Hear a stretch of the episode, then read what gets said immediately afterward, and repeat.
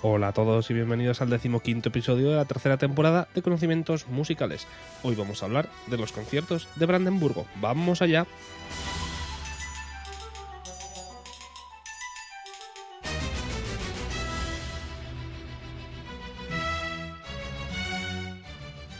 Y como siempre decimos, lo primero es lo primero, así que vamos a dar una calurosísima bienvenida al Catarrochi, intérprete eh, más, que, más que capaz de viola de bracho y de viola de gamba. Pablo Hernández Santa María, bienvenido. Muchas gracias, David. Buenos días. Mm, buenos días. Hace frío esta semana, ¿eh? Hace, sí, sí, el Filomena 2022 está pegando, Está pegando fuerte. está pegando fuerte. Esta semana tenemos un programa el jueves. Mm, muy bueno, muy bueno. Viene Que el del Fígaro. miércoles y el del viernes ya están muy bien. Sí, sí, pero sí. es que el jueves. Muy bien. Y viene Fígaro. Fígaro en persona. el- Fígaro el- Face Reveal, sin face, o sea, Voice Reveal. Fígaro, Sí, sí, sí. Fígaro Voice Reveal. Vamos a Personality Review. que Efe- también efectivamente, vamos a conocer a Fígaro, al, al real, al real Fígaro, su voz, como su, su pensamiento filosófico. Eh, así que no, no, no puedo estar más, más Mm. nervioso que, esperar ese día. ¿Sabes qué? Brandenburgo.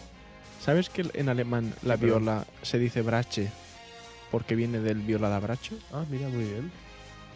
En pues alemán lo se pronuncia brasche. No lo sabía, no lo sabía. sí. Es verdad, sabía que se pronunciaba así, o sea, que se decía así, Mm. pero no sabía Viene por qué era.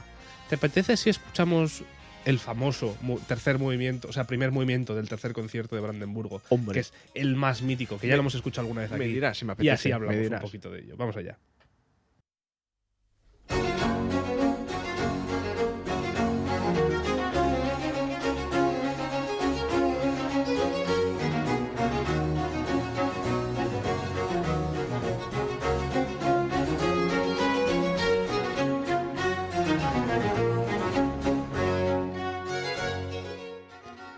La famosa colección de los seis conciertos de Brandenburgo de Johann Sebastian Bach fueron compuestos entre 1708 y 1721, principio del siglo XVIII, aunque no fueron conocidos como los conciertos de Brandenburgo hasta 150 años después.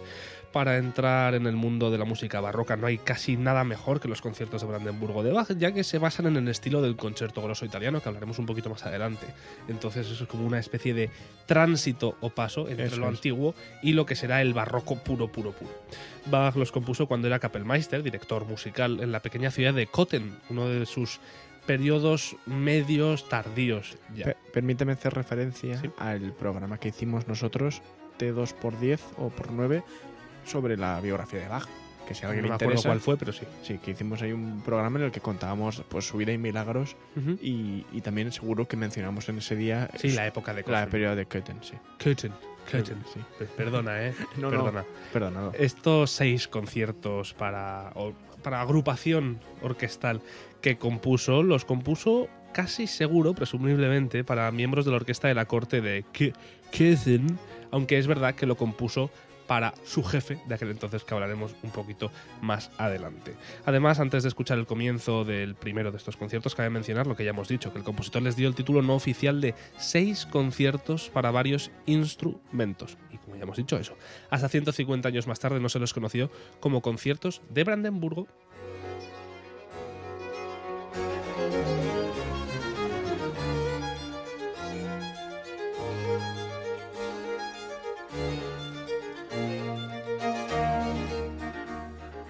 La forma de concerto grosso fue iniciada por compositores italianos como Arcangelo Corelli, que juraría que lo hemos mencionado mil veces en Sí, este en- programa. En los programas de historia, sobre todo en el último que hicimos, hablamos un poco de, Un de. Corelli, pero sobre todo de las sonatas. Ujú. Porque el conche- efectivamente la época del concierto es una vez empieza el siglo XVIII y seguramente pues Que hablaremos... puede ser uno de los próximos programas de historia. efecti- por no decir el próximo. Efectivamente.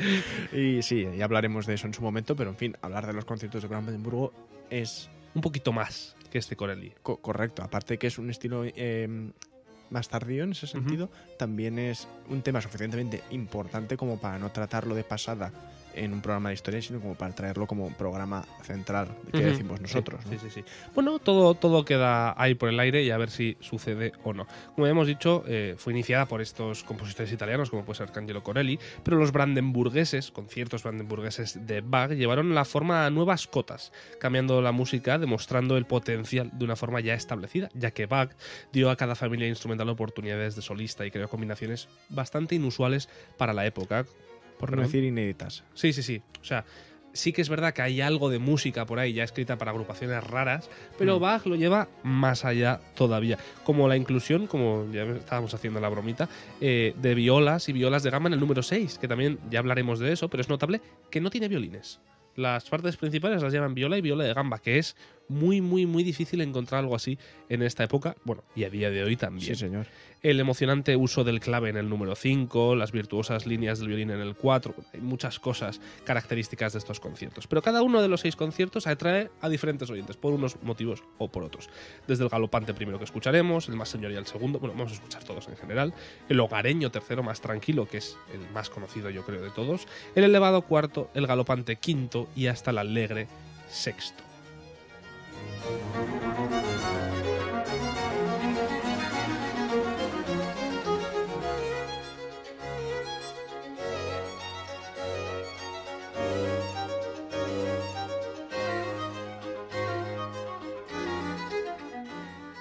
Hace mucha gracia el hecho de que se diga que estos seis conciertos de Brandenburgo constituyen una especie de solicitud de empleo musical. Se habla de esto, ya que Bach las empaquetó para el Magrave, que decíamos su jefe, con la esperanza de que pudiera conseguir algún tipo de empleo.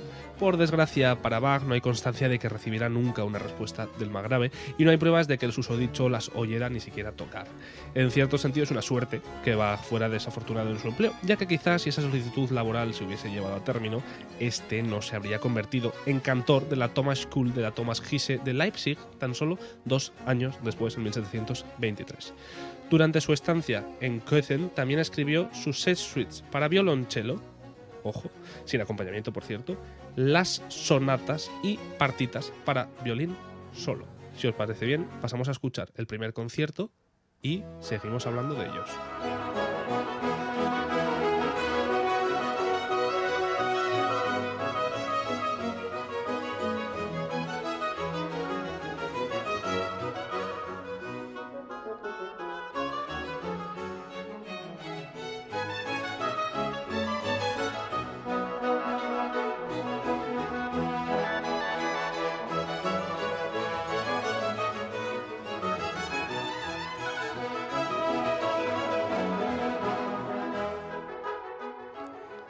Conciertos de Brandenburgo representan un género musical popular de la época barroca, el concierto grosso en el que un grupo de solistas toca junto a una pequeña orquesta. La palabra grosso simplemente significa grande, ya que hay más solistas de lo que era habitual en la época y la música tiende a ser más expansiva en algún sentido. En el caso del concierto de Brandenburgo número 1, los solistas son tan numerosos que la obra es prácticamente sinfónica, casi se podría decir como estáis escuchando de fondo. En varios momentos de la composición, Bach creó papeles de solista para un violín, tres oboes, un fagot y dos tropas, es decir, casi era más grande la agrupación de solistas que lo que podían llegar Sí, a ser sí, las sí. orquestas del momento. O sea, Mm. había orquestas más pequeñas que, es- que esta agrupación de un violín, tres oboes, un fagot y dos trompas. Ojo, Mm. había pequeñas orquestas más pequeñas todavía. El segundo concierto del conjunto tiene un solo de trompeta, que ya hablaremos, peligrosamente alto, eh, así como solos para flauta dulce o flauta travesera, oboe y violín. El concierto número 3 cuenta con tres violines, violas y violonchelo. Eh, los solistas del cuarto concierto son dos flautas y un violín.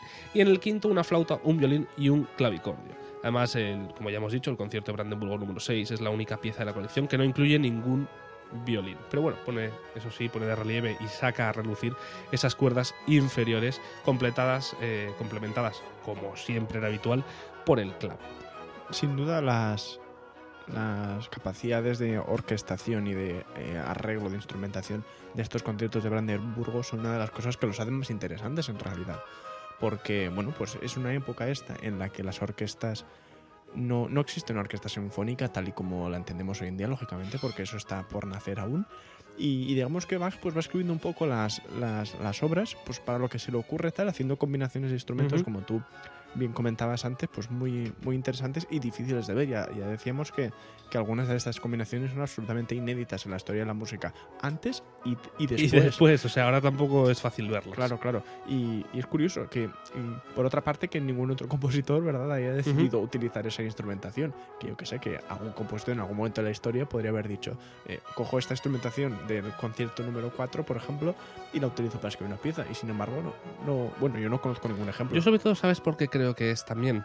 Porque a fin de cuentas no sale a cuenta, nunca mejor dicho. Es decir, tú tienes una orquesta, pon cualquier orquesta sinfónica del mundo, da igual, cualquiera, con una plantilla fija. ¿Por qué vas a tocar obras que no te requieran toda la plantilla? Si vas Ya. a tener que pagar a toda la plantilla igual. No, pero qué sé O sea, yo, no es lo mismo que en esta época que como que dicen eran todos freelance. Es decir, que decía abajo, oye, mira, he venido con esta obra que tiene tantos instrumentos. Que venga el Que, oboe, las claro, trompas claro, y- llegaba, llegaba aquí el jefe y decía, bueno, pues quiero esto, esto, esto, que vengan estos y estos. O sea, casi ninguna orquesta de corte superior hubiese tenido dificultades para reunir a un número tan grande y variado de instrumentistas en general, o sea, no tendrían problema. Es verdad que la orquesta del Magrave era un poquito menos hábil. Como hijo menor, Christian Ludwig, eh, que era el Magrave de Bach, eh, carecía de los recursos necesarios para apoyar a un conjunto de tanto talento, como quien dice. Por eso se cree que es probable que estos conciertos nunca se interpretasen en la corte de Brandenburgo. Lo primero, porque él no los escuchase, siquiera, no los conociese en general. Y segundo, porque no fuese capaz de reunir o de tener la capacidad de tener a esos instrumentistas en su corte.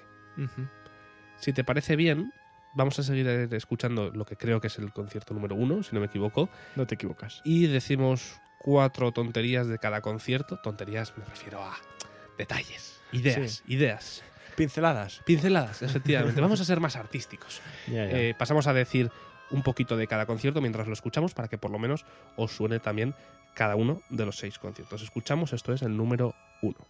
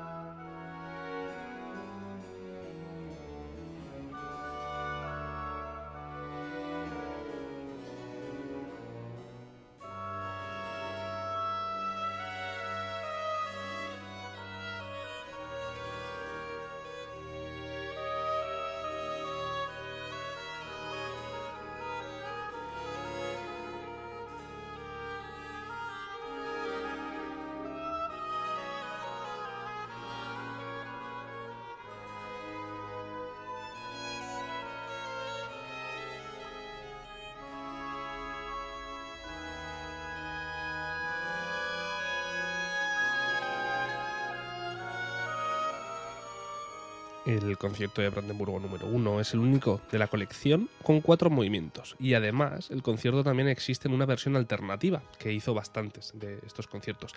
La Sinfonía BWV 1046, que parece haber sido compuesta durante los años de Bach en Weimar. Como bien ha dicho Paulo, tenéis todo en el podcast las épocas, pero eso sí es verdad, que es una época muchísimo, muchísimo más, muchísimo anterior a la época de Köthen. O sea, es decir, que reutilizó un poquito de, Mm. de material. Lo cual es normal si, Sí. si escucháis el podcast y, y- y tenéis en cuenta, eh, eh, escucháis el podcast. La vida de su ese vida, señor. Claro, y la vida que llevaba, ¿no? De precisamente como un esclavo que debía no solo tocar el, el órgano y, Y el tal, clave, el clave y tal, pues además componer a una velocidad vertiginosa, lo cual dirigir. dirigir, arreglar y todas estas cosas sí, sí. que tenían que hacer los músicos en el, en el siglo XVIII. Y mm, Ahora nos quejamos por tener que llegar 10 minutos antes a un ensayo. Es Claro. decir, joder, no. me, ha, me ha adelantado el ensayo media Sí, sí. hora. Cago en la leche. eso, eso es verdad. Eh, hay que decir que también hay teorías eh, que dicen que este jefe de Bach, el, el, como hemos dicho, el margrave, el margrave Christian Ludwig, que era el de la época, que quizás también no quiso que se interpretasen las obras porque descubrió que las obras no eran originales para él, que simplemente Del todo, ¿no? que algunas eran reutilizaciones, un poquito de, ¿sabes? Un poquito ahí de no sé cómo decirlo, Sí, no. de trampita, de trampita. Vamos a Eso llamarlo es. trampita, pero legal para muchísimos compositores. Plagios intercompostorales, una frase tuya, Sí, ¿no? una sí, sí. expresión tuya. Es verdad. Inter- intercompositivos o intercompos... No me acuerdo, No sí. Ya El, me prim- entiendes. sí, el primer movimiento de este concierto de Brandenburgo número 1 también puede encontrarse como sinfonía de una cantata posterior, pero una versión sin el violín piccolo que se acerca más a la sinfonía BWV 1046A. El tercer movimiento se utilizó como coro de apertura de la cantata BWV 207, donde las trompas se sustituyen por trompetas. Cuando hablamos de sinfonías, de una cantata es como una abertura, ¿no? Sí, Si sí, no sí, tal cual. Como cuando sacan eh, muchos compositores después de escribir una ópera y una obertura, sacaban lo que era, se le llamaba la sinfonía de la ópera, que era simplemente la obertura. y Eso había es. veces que O sea la que- cambiaban, pero bueno, sí. Que no es una sinfonía como las de No, Mozart no, o las de Beethoven. De hecho, el nombre de sinfonía viene de estos, Eso de es, estas es. sinfonías. Porque no, lo- digo por simplemente porque hagamos aquí la explicación de, de esto, sino porque mm, en realidad los conciertos de Brandenburgo son una de las obras más importantes de Bach porque representan muy bien su escritura orquestal. Y es que si te pones a pensarlo, prácticamente son la única colección de piezas orquest puramente orquestales que tiene Bach. Porque sí, escribió para orquesta en las pasiones de San Mateo, de San Sí, que Juan, incluían coro, lo que Claro, sea. pero ya no es lo mismo, ¿no? Es como dices, es una obra coral, es una un oratorio, ¿no? O lo, lo que sea, o las misas. Sí, y tal. cualquier, cualquier cosa, sí. Entonces, eh, y después hay conciertos para instrumentos solos, pero es lo mismo. Estamos hablando de un concierto para, qué sé, O sonatas, O- suites, o lo que sea, sí. pero no es una Pero no para agrupaciones. Eso es, no sí. es una obra orquestal. Y, y de ahí recae la importancia de estos conciertos porque, pues eso, son el, el mejor ejemplo sí. y casi el único ejemplo de una obra puramente orquestal pensada por una de las mentes, ya lo sabemos, más, más inteligentes de la historia de la música.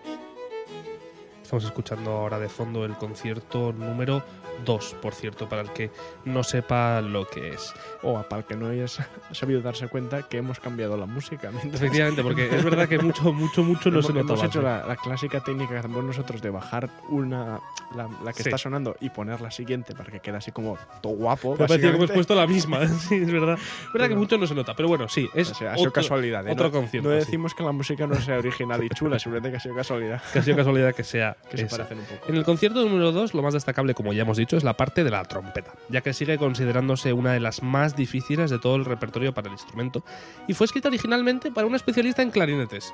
Fíjate tú. O sea, el tío era especialista en clarinetes, pues le hicieron un... Es que el clarinete nace del, Sí, de ese repertorio, claro, el clarín, el repertorio agudísimo de la trompeta, ¿no? En fin, esto lo que ya lo tenemos en el podcast del clarinete. Y de hecho, en los de no sé quién y el clarinete también sale algo, ¿no? Eh, puede ser. Puede ser. Casi con toda seguridad, eh, por cierto, este clarinetista se llamaba Johann Ludwig Schreiber, de la corte de Köthen también.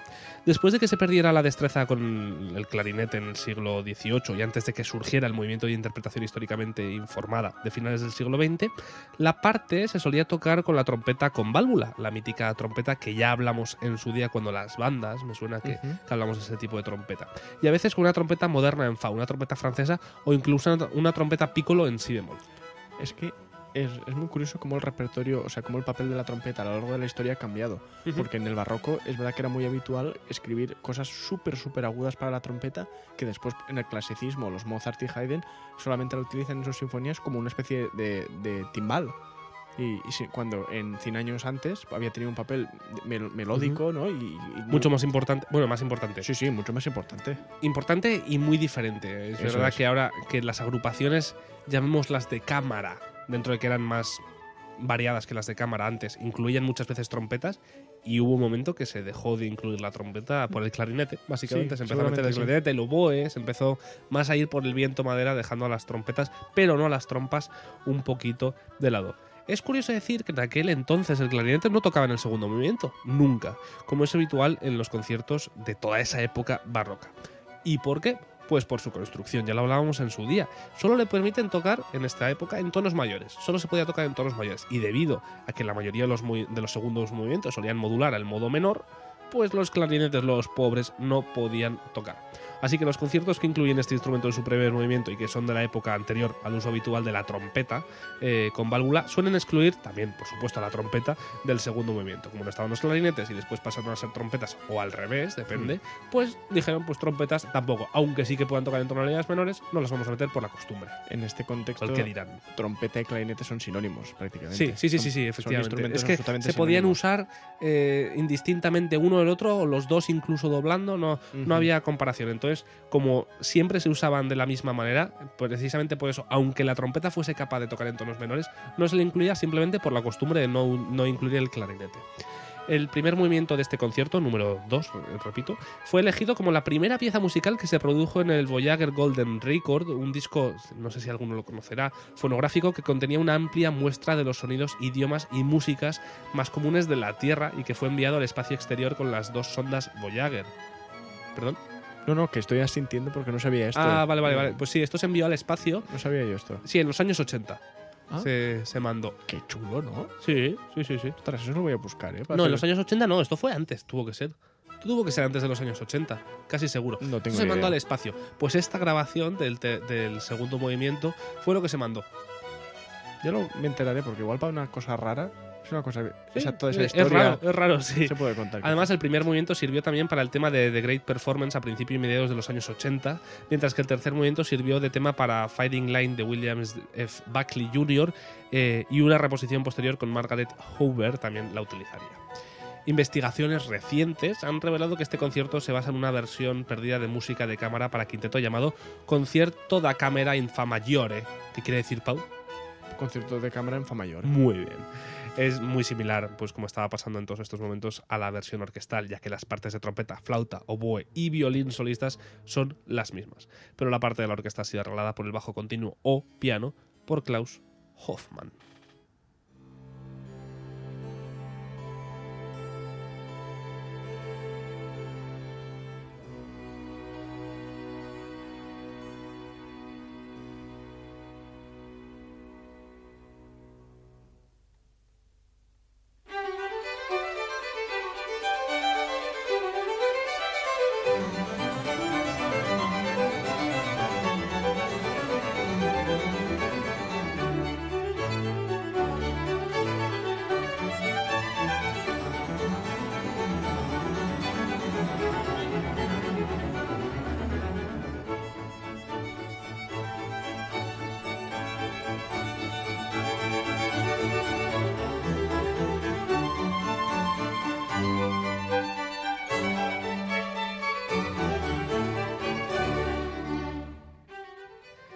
El tercer concierto es curioso cuanto menos, ya que el segundo movimiento consta de un solo compás. De hecho, lo hemos escuchado. ¿Ya? Sí. Ah, me lo he perdido. Pues no, porque no estás prestando atención. Pero sí, sí, he puesto esta pista que dura 15 segundos en, en la lista 16, que más. ¿no? pero- o, bueno, Bueno, sí, sí. 17 pasas 5 minutos, pero en fin. Y sí, eso, efectivamente, un solo compás, lo hemos escuchado y ha empezado toda la, la tralla de. ta, ta, Ah, ta, vale, vale, vale. Joder, pues lo quería escuchar después. Bueno, luego lo volvemos a Sí, poner para el que no se haya fijado. Sí, total, no, no lleva mucho tiempo. Es muy curioso, porque es solo un compás, pero con dos acordes que componen una media cadencia frigia, según dicen los expertos. Dos acordes uno después del otro. Tampoco, Muy expertos son. Sí. Aunque no hay pruebas directas que lo respalden que sea una media cadencia frigia. Simplemente pues los, los quisquillosos dicen, sí, esto es una media cadencia frigia. Pero bueno, eh, es probable que estos acordes estén destinados a rodear o seguir una cadencia improvisada por un clavecinista o un violinista. Los enfoques modernos de interpretación van desde la simple interpretación de la cadencia con un mínimo de ornamentación, tratándola como una especie de punto y coma musical, casi, entre el primer y tercer movimiento, hasta la inserción de movimientos de otras obras, pasando por cadencias que varían en longitud desde menos de un minuto hasta más de dos minutos. Las tres interpretaciones electrónicas de Wendy Carlos tienen segundos movimientos completamente diferentes entre sí. En ocasiones, el tercer movimiento de la sonata para violín y continuo en sol de Bach eh, es sustituido por el segundo movimiento, ya que contiene una cadencia frigia idéntica, idéntica, idéntica a la de los acordes finales. También eh, se ha utilizado a lo largo de la sonata para violín y clave obligado en sol mayor BWV 1019. Los movimientos exteriores, es decir, el primero y el tercero, eh, utilizan la forma de ritornello, que se encuentra pues, prácticamente siempre en muchas obras instrumentales y vocales de la época. Y que seguramente es la razón por la cual son tan populares. Efectivamente. ¿Sabes? sí. Porque reconoces- mucho, enseguida mucho, sí. reconoces el tema, tanto del tercer movimiento como del primero que escuchábamos al principio. Hay que decir que, que este es el, el- el concierto del que hemos escuchado antes, el primer movimiento al empezar, que es el famosísimo. Pasa lo mismo que lo que hablamos el otro día en los Jazz Viernes, que los conciertos de Brandenburgo tienen millones de reproducciones, pero llega esto y tiene 10 veces más en Claro, general. o sea, claro. todo el mundo va a, a esto. Es, es- es curioso. Eh, además, el primer movimiento también puede encontrarse en forma reelaborada como la sinfonía de la cantanta Ich liebe den Osten von ganzem Gemüte. ¿Qué quiere decir, Pau? Espera, es que. no estaba preparado. No, no ¿eh? estaba preparado. Ahí te he pillado. ¿Dónde está escrito? Eh, yo, Ich liebe den Osten von ganzem Gemüte. la única palabra que no sé lo que significa es la última, es Gemüte. Porque lo, lo primero es amo al lo más alto del completo Gemüte, que no sé qué significa. Universo o algo así. Pues no sé. Más pillado, más pillado. Bueno, es, eh, aparece en esta cantata con la edición de tres oboes y dos trompas, que lo sepáis. Este concierto además es el más corto, los seis, que tampoco, tampoco es muy difícil, ya que el segundo movimiento dura entre 10, 10 y 16 segundos, dependiendo ¿Quieres de la no? versión. Vamos a escuchar este segundo movimiento y después pasamos al cuarto concierto de Brandenburg.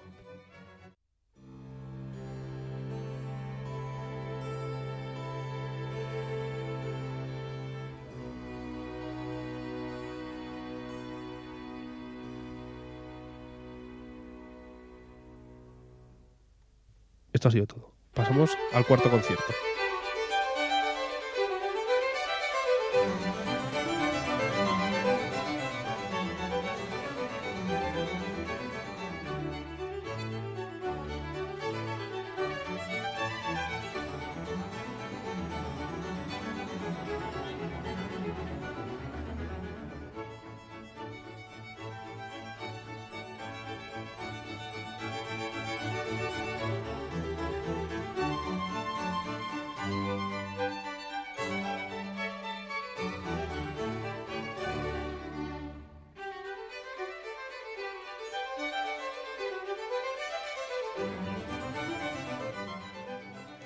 La parte del violín de este concierto número 4, como ya hemos dicho al principio, es extremadamente virtuosa en los movimientos primero y tercero, los exteriores que se les suele llamar, como ya hemos dicho justo en el anterior. Se ha debatido qué instrumento tenía en mente Bach para las partes de flauta diecco, eh, pero hoy en día se suele tocar con flautas dulces, aunque a veces se utilizan flautas traveseras en su lugar. Eh, también se teoriza con la intención original de Bach, porque podría haber sido el flegaolet, que a ti no sé si te suena ese instrumento, yo no lo había oído en la vida. Bueno, me imagino que lo- el tipo de instrumento que puede ser. Es como el cacaolat, pero de un flaviol, me imagino. Flegolet. ¿Qué te voy a decir? Eh, ich liebe, ich liebe den höchsten von ganzen Gemüte significa al- básicamente eh, amo al más alto de todos, porque al ser una cantata Sí, religiosa sí, sí, sí. amo al, al- al más Bueno, alto pues que en más este, menos caso, lo que estábamos en diciendo. este caso os digo, sí. Para Bach. Para Bach, claro. Para ti, estando por ahí. no sé qué eh, decirte. Cristiano Ronaldo. Cristiano Ronaldo. Iba a decir Messi, pero digo, no, este no es muy barcelonista. Estando por ahí, Pau Torres. Claro. No, no, No puedes. Eso, o, o- o Pau, Torres o Nietzsche o algo así. está, poco- está ahí, ahí. es- son como mu- muy opuestos, Sí, ¿no? es que me he ido lo más lejos que encontrar.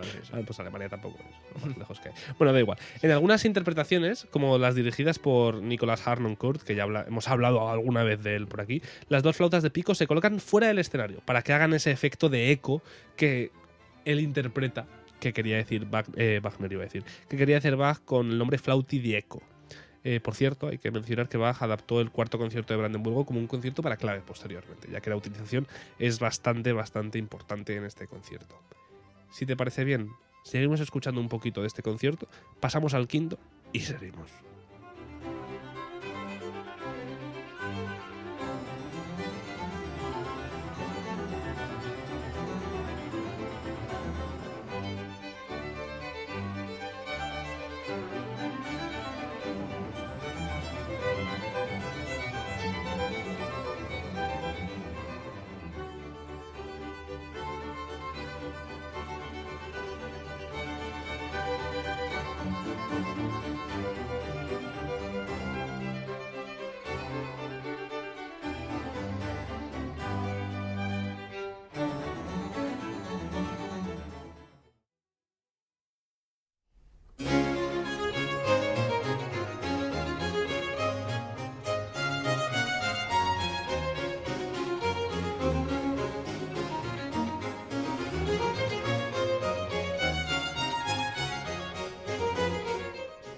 Llevo todo el programa con la ligera sensación de que Pau se estaba equivocando con la música, porque es todo igual. Y resulta que sí. O sea, en realidad sí que me, me he equivocado con la música. Me estaba Ahora no, ahora no. No, Ahora esto pero- es el quinto concierto. Pero cuando hablabas del, del cuarto, había música del tercero. Pero No, no pasa nada. Es que es todo tan bonito. y todo tan parecido.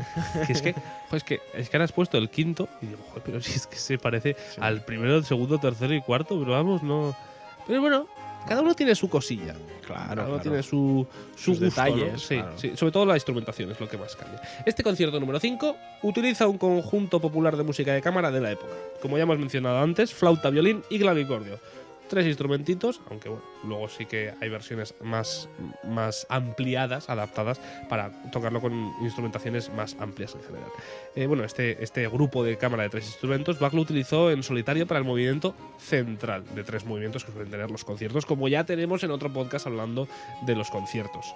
Eh, bueno, no, de las, de las formas y cosas así. Se cree que fue escrito en 1719 para mostrar un nuevo clavicordio de Michel Mietke que Bach había traído de Berlín para la corte de Köthen. También se cree que Bach la escribió para un concurso en Dresde con el compositor y organista francés Louis Marchand, ya que en el movimiento central Bach utiliza uno de los temas de este mismo compositor.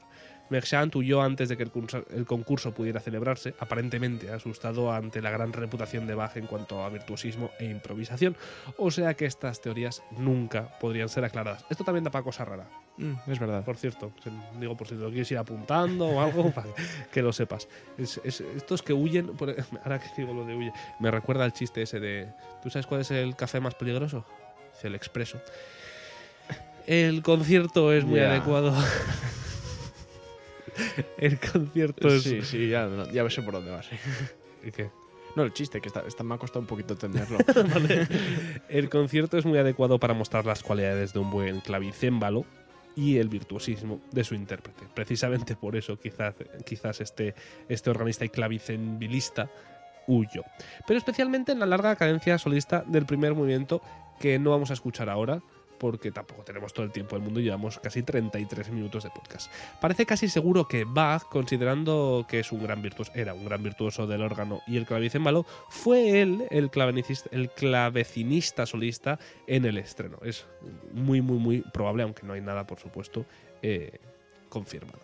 Cabe destacar que los estudiosos han visto en esta obra los orígenes del concierto para teclado solo, ya que es el primer ejemplo de un concierto con una parte de teclado solista. Es el primer, la primera obra que se puede atisbar que claramente sea un concierto solista para algún instrumento de tecla. Ajá.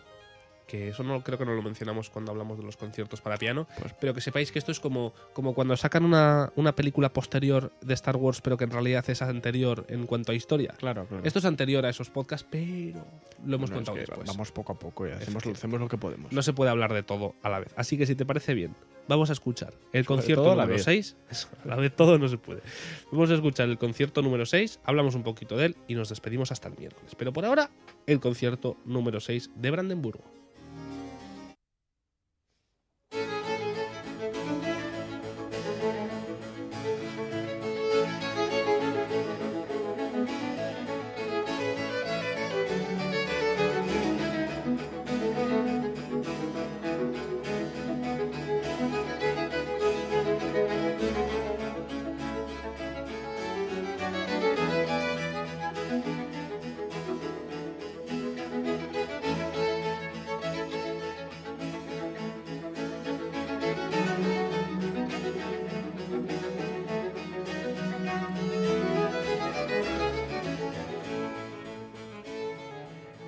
La ausencia de violines en este concierto número 6 es cuanto menos inusual.